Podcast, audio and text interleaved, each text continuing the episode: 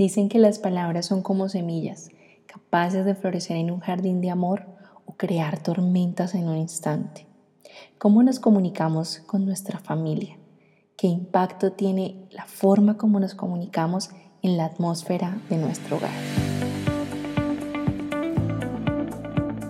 Hola, ¿qué tal? ¿Cómo estás? Yo soy Katy Ortiz y esto es Mamá con Dios. Bienvenida.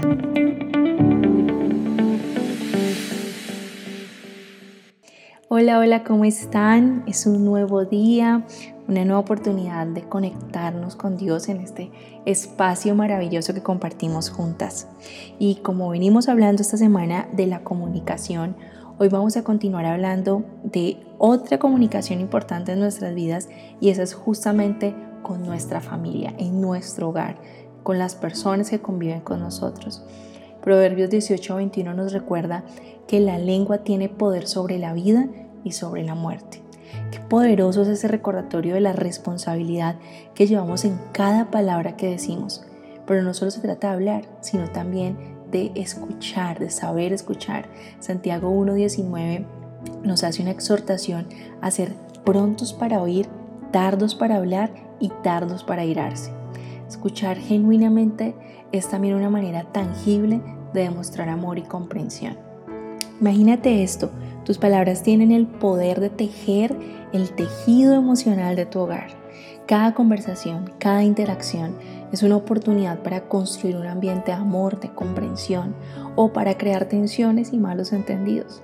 Hoy vamos a estar explorando cómo podemos usar la comunicación para fortalecer nuestras relaciones familiares y poder cultivar un hogar lleno de armonía. Cuando expresamos amor y comprensión estamos eh, sembrando Estamos sembrando, sembrando semillas que son de confianza, semillas de conexión en nuestras relaciones. Las pequeñas acciones como una sonrisa cálida, un abrazo sincero, un gesto de apoyo, una palabra de consuelo, una palabra de ánimo, una palabra para traer calma en un momento tenso. Todo esto puede hablar mucho más que mil palabras. No olvidemos que el amor se muestra también en nuestras acciones cotidianas. Sin embargo, Sabemos que las diferencias y los desacuerdos son inevitables eh, en cualquier relación y aquí es donde entra en juego la habilidad de poder resolver conflictos de una manera saludable. La Biblia nos guía en Efesios 4:26 invitándonos a manejar nuestras emociones con cuidado. Dice, cuando se enojen, no pequen. Es que, eh, como lo vimos hace un tiempo, la Biblia reconoce nuestras emociones y reconoce que somos seres emocionales y no nos limita a sentir o a, vivir las emociones, pero sí nos invita a que no vayamos a cruzar ese límite que nos lleva a pecar. Como a mí me gusta ir a la práctica, entonces hay algunas herramientas que podemos tener en cuenta para que eh, podamos mejorar la forma como nos comunicamos con nuestra familia. Una de ellas, como ya lo leímos, es poder escuchar, escuchar activa y asertivamente, dedicar tiempo y atención completa a la persona que está hablando, sean tus hijos, sea tu pareja, sea cualquier miembro de tu familia que comparta contigo. Haz contacto visual, asiente para mostrar que le estás escuchando, evita interrumpirlo. Eso muestra respeto y además Fomenta una comunicación mucho más abierta. Expresa tus pensamientos y tus sentimientos pero de una manera clara y respetuosa. Usa el yo en lugar de tú para evitar que las palabras eh, sean interpretadas como acusaciones. Por ejemplo, en lugar de decir eh, siempre ignoras mis necesidades, podrías decir yo siento que mis necesidades no están siendo atendidas. Eh, algo que siempre pues recomiendo a, amigas cuando hablamos y compartimos sobre las dificultades en el hogar, sobre todo con nuestras parejas. Yo algo que he implementado siempre y que realmente me ha ayudado mucho a poner mis ideas claras es escribir.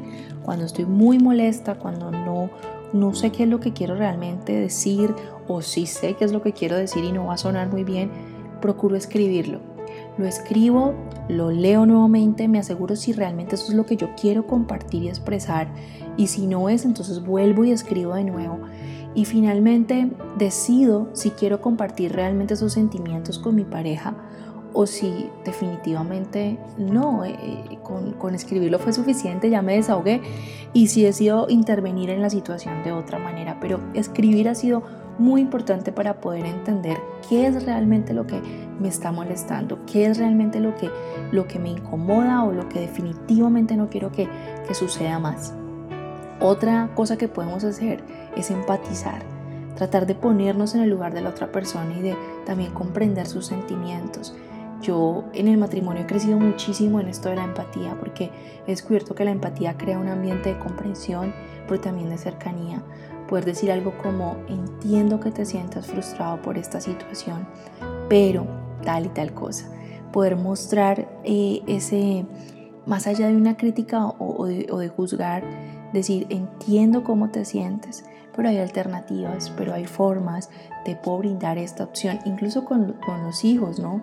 Eh, mis hijas están en la etapa de la frustración y es bastante frustrante para mí, pero me ha enseñado no solo paciencia, sino empatía, entender, entender que se frustran y que aún no saben manejar todo ese cúmulo de emociones que atraviesan.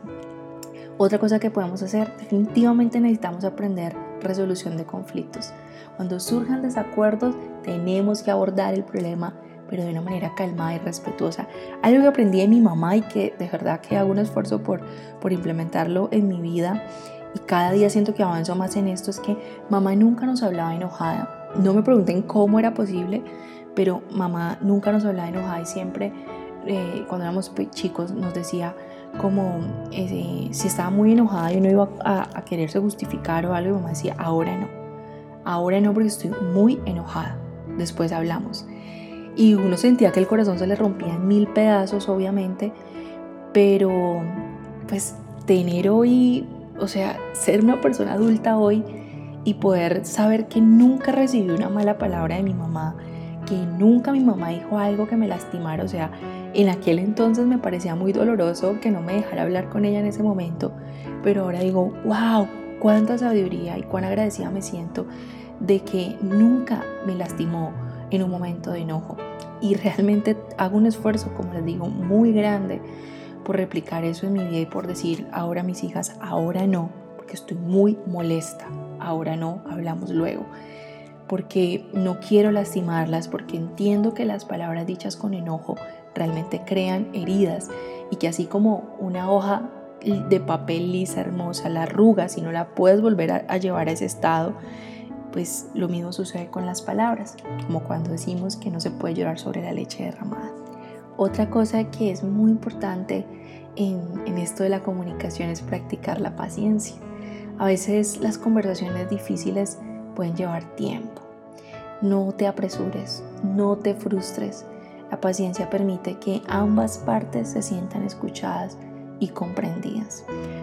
Cuando haya un tema difícil por tratar con tus hijos, con tu esposo, con tu pareja, con la persona con la que tú convivas, tómate el tiempo para calmarte, pero también para hablarlo, para escuchar al otro. Eh, no, no, seamos rápidos como leíamos en responder.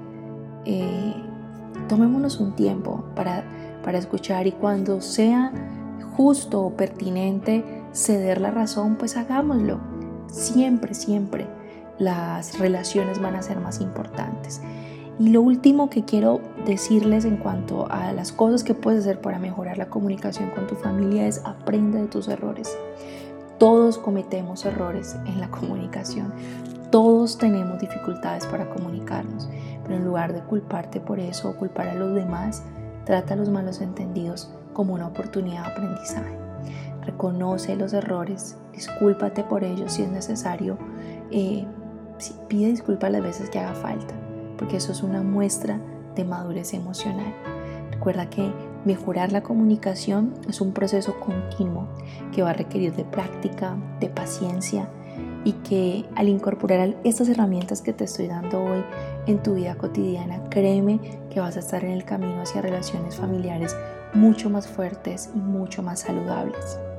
Construyamos la base de nuestros hogares llenos de amor, donde las palabras sean semillas que florezcan en un jardín de armonía y de entendimiento. La mujer sabia edifica su casa, la necia con sus manos la destruye. Señor, gracias porque tu palabra nunca vuelve vacía. Gracias por lo que estás trabajando en nosotras, por lo que nos estás hablando, por las cosas que estás transformando, que has ido transformando durante este tiempo en nuestra vida, Señor. Gracias por nuestras familias. Ayúdanos a ser ese refugio para ellos, Señor. Ayúdanos a mejorar la forma como nos comunicamos. Danos sabiduría, mucha sabiduría. Señor, ayúdanos a aprender.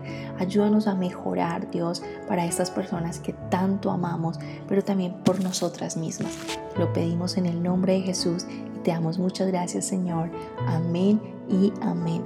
Deseo con todo mi corazón que hoy tengas un hermoso día y que hoy puedas empezar a trabajar en estos aspectos para mejorar la comunicación con tu familia. Te mando un fuerte abrazo.